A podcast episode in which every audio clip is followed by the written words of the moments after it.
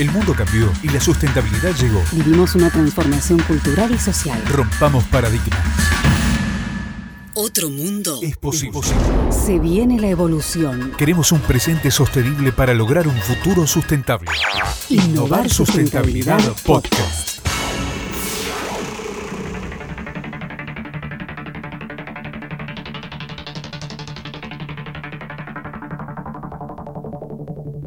Las grandes características de los emprendedores es que ofrecen productos y servicios disruptivos para atender las necesidades de los diferentes públicos con propuestas de triple impacto.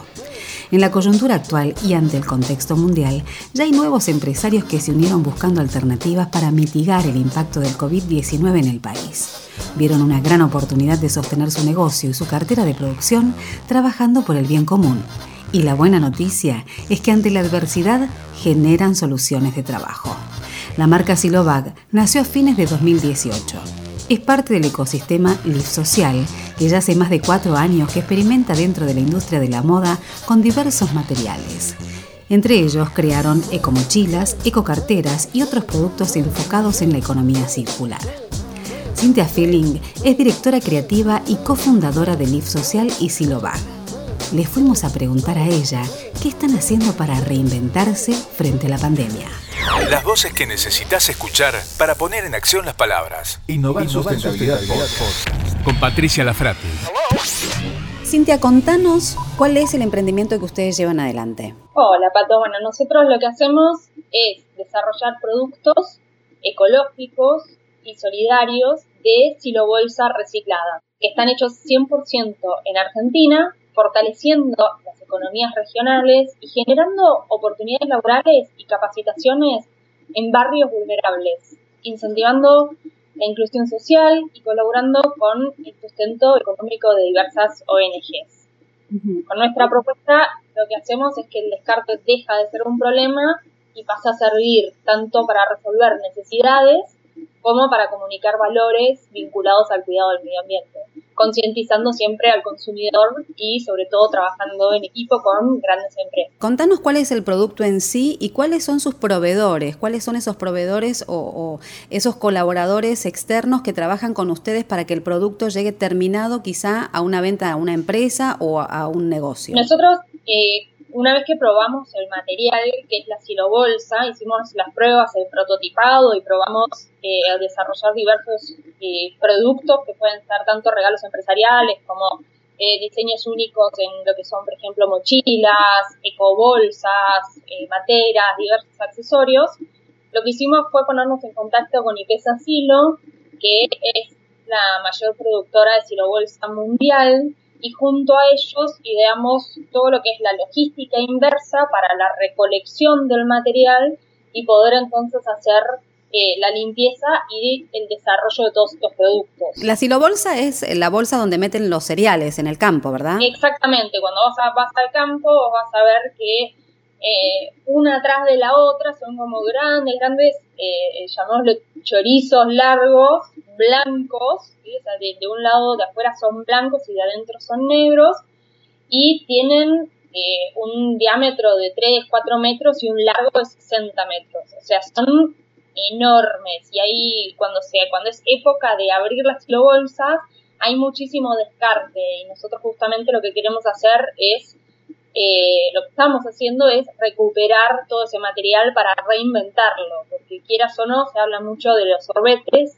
como plástico de un solo uso o de las bolsas, pero la filobolsa también lo es. Y es un material que tiene unas propiedades y unas características únicas y, y es, es, un, es un material de muchísima calidad que se, se puede le puede dar mucho más, o sea, muchos más usos después de su uso o su propósito original. Cintia, contame cómo, cómo los agarró la pandemia, cómo los atravesó y de qué manera ustedes tuvieron que reformular el negocio para que esto pudiese seguir andando, ¿no? Yo me acuerdo una de las conversaciones que tuvimos que me dijiste, no sé, mi marido fue al supermercado y vio esta oportunidad. ¿Cómo fue? Eh, bueno, nosotros ya veníamos eh, con, con, digamos, investigando qué oportunidades podían surgir estábamos viendo que había un montón de gente que estaba eh, haciendo barbijos o eh, portabocas, pero eh, nos dimos cuenta que no es, no es lo único que se necesita y no era la única oportunidad en el mercado y si todos nos ponemos a hacer lo mismo, entonces es como que tampoco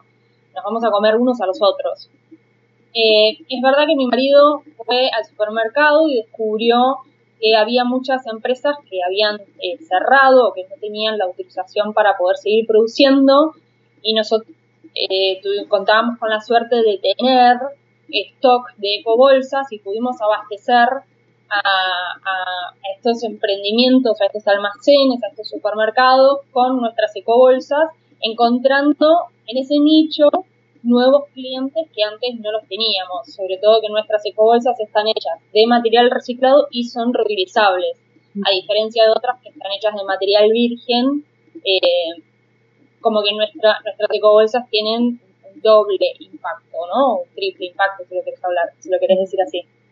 Eh, pero nos concentramos mucho, sobre todo, en, en, encontrar estas oportunidades de cómo, o sea, la, la silobolsa en sí para un barbijo no, no, es el, no es el material ideal y ya todo el mundo lo estaba haciendo, pero en respuesta, digamos, son dos frentes los que necesitaban una solución.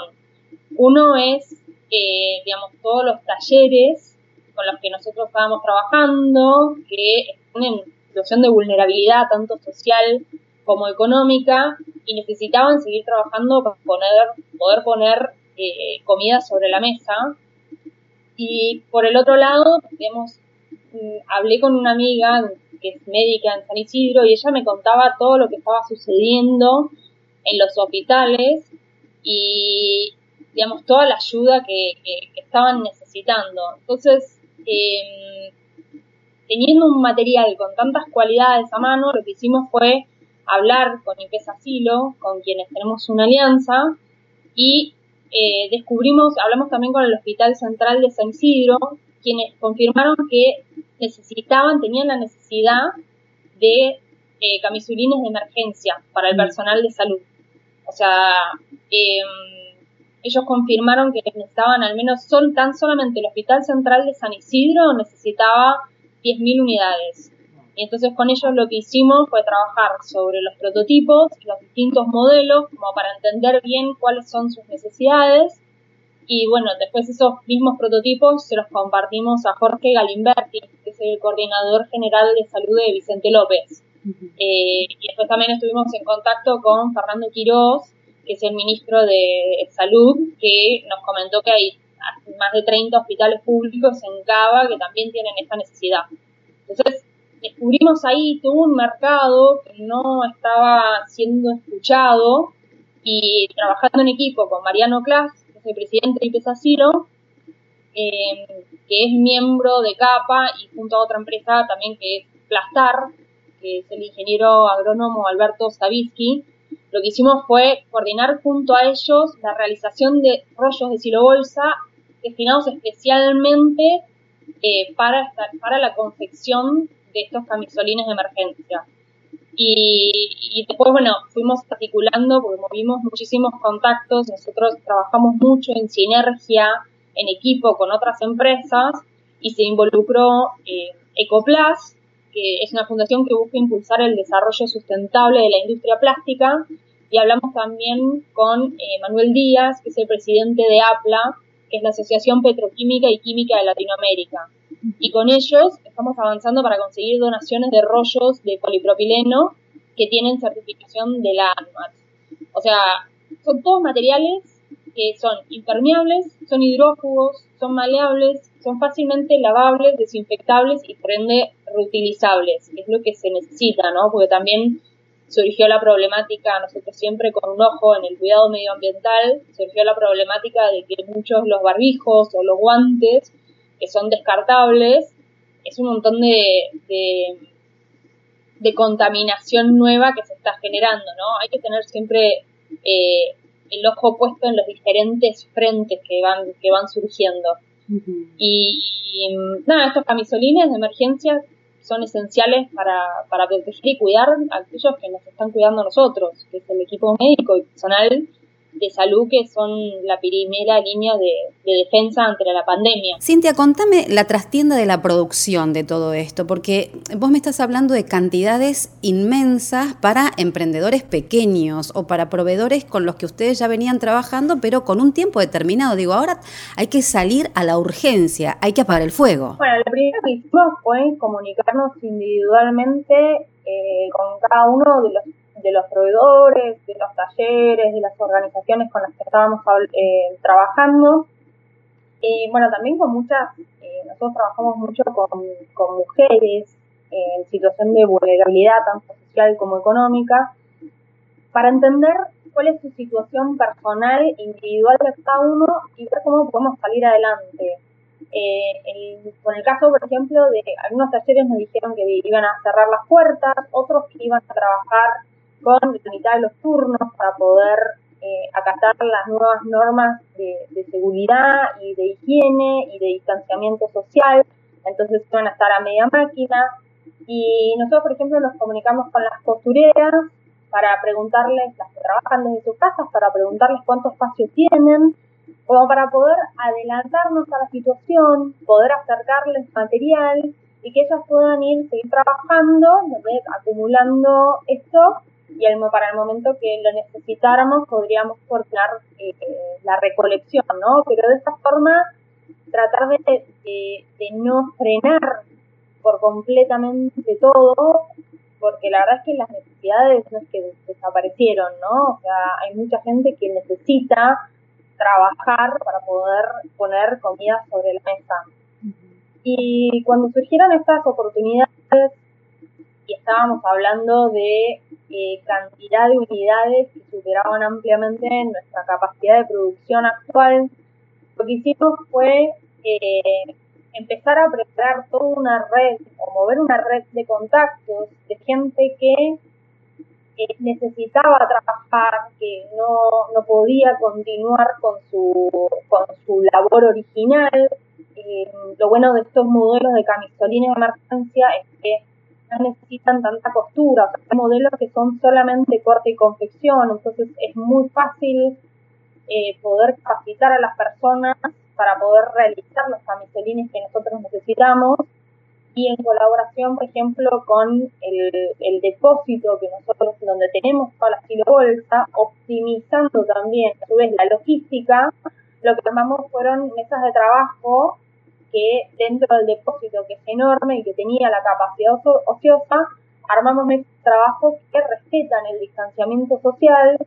Eh, entonces, estamos generando justamente nuevas oportunidades laborales y, estas capacitaciones, logrando, o sea, pudiendo aumentar la capacidad de producción, pudiendo generar nuevas oportunidades laborales y trabajando en equipo con, con absolutamente todos los involucrados en el proceso. La verdad es que estoy súper, súper, súper emocionada y, y, orgullosa de todo el equipo y feliz de poder colaborar y de haber descubierto eh, un nicho que no, o sea, viendo todos que estaban haciendo servicios, nosotros nos comunicamos con fundaciones y con organizaciones a ver cómo podríamos hacer para colaborar con nuestras costureras, con, el material, las donaciones, etc. Y cuando surgió esta oportunidad y la, escala de, este, de, este, proyecto y ver todas las partes involucradas y cómo, cómo cada uno de su lugar puso, puso de su parte para que esto funcione y, y nada, ir viendo cómo en realidad a partir de esta crisis se generó una nueva oportunidad tanto para nosotros como para todas las personas involucradas. La verdad es que es maravilloso, me parece fascinante.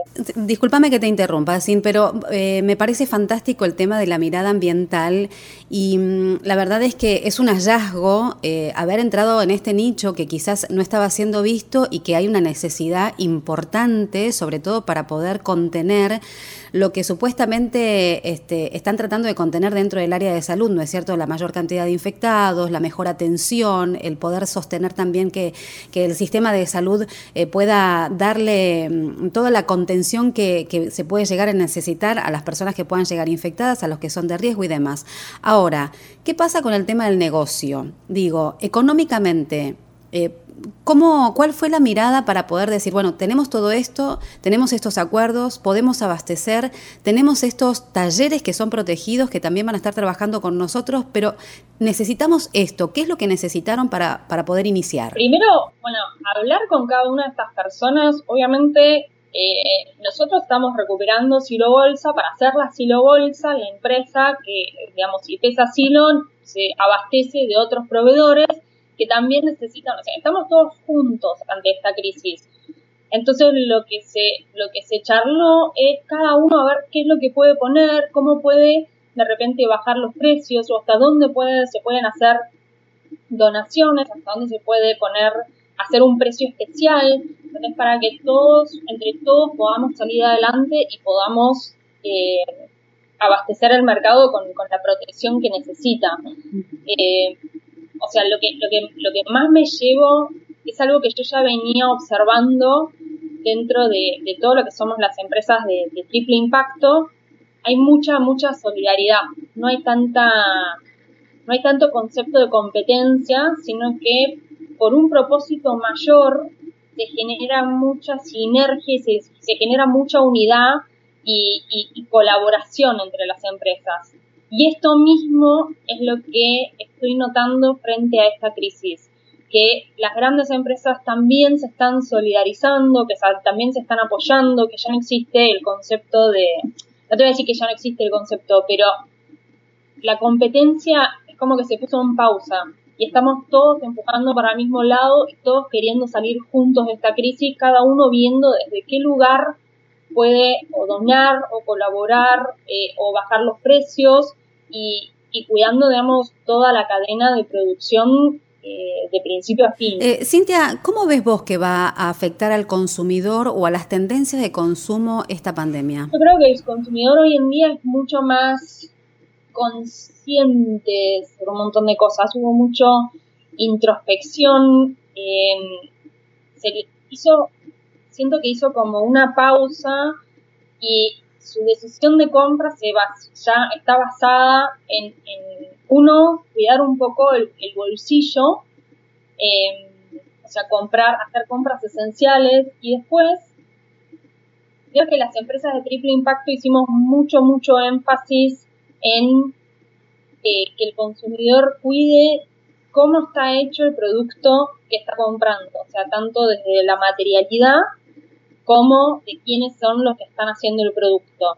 Entonces, creo que hay muchos eh, productos tal vez de lujo que dejaron de, de tener tanto éxito y la gente empezó a focalizarse mucho más en apoyar a los pequeños emprendedores. Yo vi muchísimo, muchísimo apoyo a pequeños emprendedores, eh, plataformas que surgieron para apoyar a los emprendedores eh, argentinos, salir juntos de esta crisis, salir adelante entre todos, en equipo, en colaboración. Yo creo que el consumidor abrió o está abriendo los ojos y tomando, sí, tomando decisiones de compra más, más consciente, desde, desde otro, desde otro lugar, un, lugar de más apoyo, de más eh, concientización social y, medioambiental. No sé si es creo personal o es yo estoy viviendo dentro de los las personas, los grupos de los cuales yo me manejo, pero pero me, me, motiva mucho, me emociona mucho toda la, la solidaridad que estoy, que estoy viendo. Siempre es un placer hablar con vos. Nos retroalimentamos en motivación y vamos a seguir con esta misma convicción. Gracias, Cintia. Gracias a vos, por favor, el llamado. Innovar sustentabilidad. Este fue un podcast de MyPod.